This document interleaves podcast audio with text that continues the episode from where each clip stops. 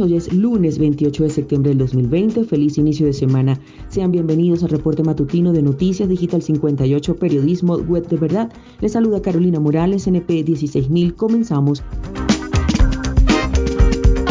Repasamos el acontecer informativo nacional.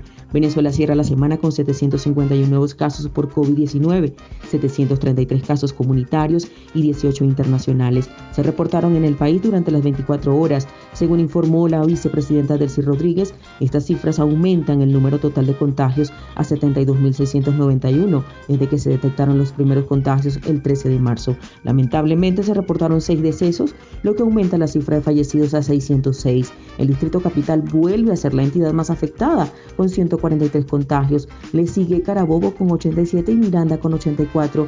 El estado Zulia reportó 71 nuevos contagios. Protestas y represión marcaron el fin de semana en Yaracuy. Desde el pasado miércoles, el estado de Yaracuy fue escenario de protestas contra el mal estado de los servicios públicos en el país. Entre viernes y sábado hubo una fuerte escalada de violencias cuando fuerzas militares y policiales reprimieron con perdigones y gases lacrimógenos las manifestaciones, siendo más fuerte en Nirgua y Chivacoa. El día sábado, los manifestantes vandalizaron la fachada de la alcaldía del municipio Brusual, a la cual arrojaron piedras y objetos para destruir los vidrios. Se conoció además la detención de un menor de edad que se encontraba en el negocio de su familia y no participaba en los hechos. Sin embargo, las fuerzas de seguridad lo apresaron arbitrariamente. El gobernador Julio León Heredia acusó a los partidos Voluntad Popular y Primero Justicia de organizar actos vandálicos en la entidad. Fluctuaciones eléctricas afectaron varios estados y causaron zozobra en la población. Los estados portugueses, Zulia, Miranda, Mérida, Trujillo, Carabobo, Aragua y Caracas sufrieron al menos cuatro fallas eléctricas fuertes entre el mediodía y la tarde del sábado. Las fluctuaciones causaron preocupación entre los ciudadanos que temen un nuevo apagón nacional. Las autoridades no emitieron información alguna sobre el origen de las fallas privan de libertad a cuatro sujetos presuntamente vinculados con espía norteamericano. El Tribunal Especial Primero de Primera Instancia en Funciones de Control dictó una medida de privativa de libertad contra los ciudadanos Ivonne Barrios Finol, Andri Finol, Leonardo I Gutiérrez, Asterio González García, quienes estarían relacionados con Martin John, el presunto espía norteamericano que trató de causar daños a la industria petrolera venezolana.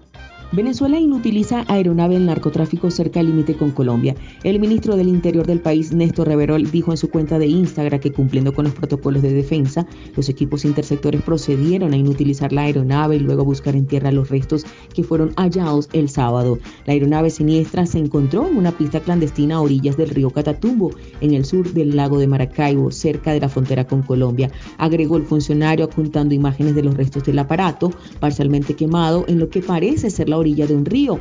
Reverol también dijo que el lugar se encontró 11.000 litros de combustible de aviación, los cuales serían usados para operaciones criminales, que no mencionó, y dijo que la aeronave tenía siglas norteamericanas, sin aludir a ningún país en específico.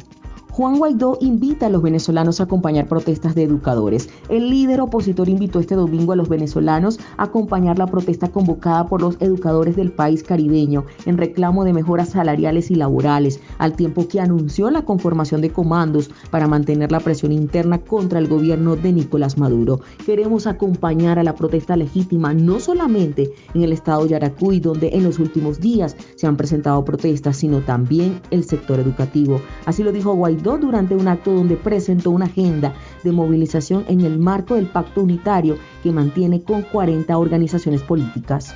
Maduro presentará ante la Asamblea Nacional Constituyente una ley antibloqueo. Este domingo, el presidente venezolano anunció durante una locución transmitida por la televisora estatal BTV que en los próximos días presentará a la Asamblea Nacional Constituyente una ley constitucional especial contra el bloqueo para su discusión y aprobación. Según informó el mandatario nacional, el instrumento legislativo que al parecer ya fue redactado por el Ejecutivo Nacional tiene como objetivo brindar al país los mecanismos para hacer frente al bloqueo impuesto por el gobierno de los Estados Unidos. Esta ley permitirá a la República blindarse de las agresiones económicas, financieras y sociales de las que se viene siendo víctima en los últimos años, así lo expresó Maduro. Con esta información hacemos un breve repaso por el acontecer regional. Implantes colocados en los centros de atención integral a la mujer embarazada y lactante contribuye a la planificación familiar en Maracaibo. El alcalde de Maracaibo, Willy Casanova, informó que la meta del gobierno municipal es llegar a 2.000 implantes anticonceptivos colocados a las mujeres maracaiberas. Denuncian corte de electricidad en el Hospital Adolfo Pons de Maracaibo. El centro de salud adscrito al Seguro Social amaneció el domingo sin servicio eléctrico en todas sus áreas, lo que imposibilitó la atención de los pacientes. Las autoridades del Estado y la estatal eléctrica Corpo LED no brindaron información sobre los motivos de la irrupción del servicio en el hospital. En este momento hacemos un breve recorrido por el mundo aumentan las tensiones entre Armenia y Azerbaiyán tras nuevos enfrentamientos. Las fuerzas azeríes bombardearon la región separatista de Nagorno-Karabaj, mientras Bakú, capital de Azerbaiyán, acusó a las fuerzas armenias de bombardear posiciones militares y civiles azerias. Ante la situación, Armenia declaró el estado de guerra, lo que causó preocupación con la comunidad internacional que pidió a los países poner fin a las hostilidades. Los enfrentamientos habrían causado al menos 16 muertes casos del virus en el mundo sigue aumentando. Se han notificado infecciones en más de 210 países y territorios desde que se identificaron los primeros casos en China en diciembre del 2019. Más de 32.97 millones de personas han resultado infectadas por el nuevo coronavirus a nivel mundial. Según las cifras oficiales de casos confirmados, 993.998 han muerto según un recuento de Reuters. Estados Unidos, India y Brasil se encuentran en ese orden como las naciones más afectadas.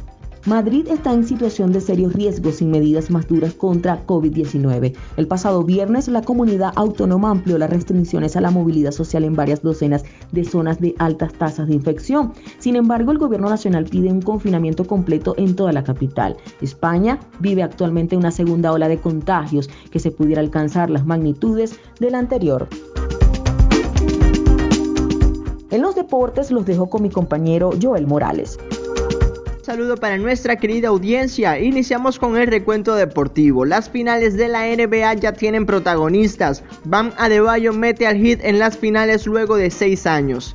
Este domingo Miami se impuso 125-113 ante los Boston Celtics en el sexto partido de la serie de campeonato del Este para acabar ganando la conferencia por 4-2. Adebayo dio la victoria decisiva con 22 puntos y 14 rebotes. Por otra parte, LeBron James con un triple doble pone a los Lakers en las finales. El Rey brilló más que nunca y con 38 puntos, 16 rebotes y 10 asistencias guió este sábado a Los Ángeles Lakers a la victoria de 117-107 ante los Nuggets de Denver en el quinto partido de las finales de la Conferencia Oeste que ganaron por 4-1 al mejor de 7. De esta manera Lakers y Heat se disputarán por primera vez en la historia el campeonato del mejor baloncesto del mundo. Vámonos al fútbol español. El campeón sufre para lograr su primer triunfo. Con un penal de Sergio Ramos a 8 minutos del final, el Real Madrid pudo obtener sus primeros 3 puntos al derrotar por marcador 3-2 al Betis. Por los merengues también marcaron Federico Valverde y Emerson en propia puerta mientras que por los verde y blancos descontaron a Isamandi y William Carvalho. Nos mantenemos en la liga, el juvenil Ansu Fati lidera la goleada azulgrana. El delantero hispano-guineano marcó un excelso doblete para contribuir con la mitad de los goles del Barcelona en la victoria 4-0 frente al Villarreal. Fati abrió el marcador al minuto 15 y apenas 3 minutos después amplió la ventaja. Messi marcó de penal a los 35 y Pau Torres en propia puerta encajó el último tanto. Seguimos en el fútbol español, Luis Suárez se estrena con dos goles en goleada del Atlético al Granada. En apenas 30 minutos de encuentro el matador marcó un doblete y se dio una asistencia en la victoria 6-1 de los colchoneros sobre el Granada. Suárez inició de manera exitosa la nueva etapa de su carrera. Rugen los motores en Digital 58. Vamos al gran circo. Bottas gana en Rusia y Hamilton tendrá que esperar para igualar a Schumacher. 26 puntos en total se llevó el piloto finlandés luego de anotarse también la vuelta rápida. El podio fue completado por Max Verstappen y el propio Hamilton que fue sancionado con 10 segundos. El británico deberá esperar hasta el Gran Premio de Alemania para alcanzar a Schumi y sus 91 victorias. Pasamos al MotoGP, tercera victoria de Cuartararo que recupera el liderato. El francés volvió a lo más alto del podio este fin de semana en el Gran Premio de Cataluña. En el podio le acompañaron los pilotos de Suzuki, Joan Mir y Alex Ring.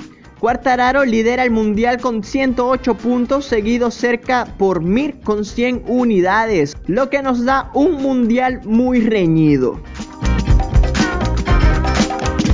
Regresamos a los Estados Unidos, pero esta vez nos vamos con la NFL. Tom Brady impulsa a los Buccaneers que no dan margen a los Broncos. El mariscal de campo sacó este domingo tres pases de anotación que ayudaron a los Buccaneers de Tampa Bay a vencer a domicilio por 10 a 28 a los diezmados Broncos de Denver.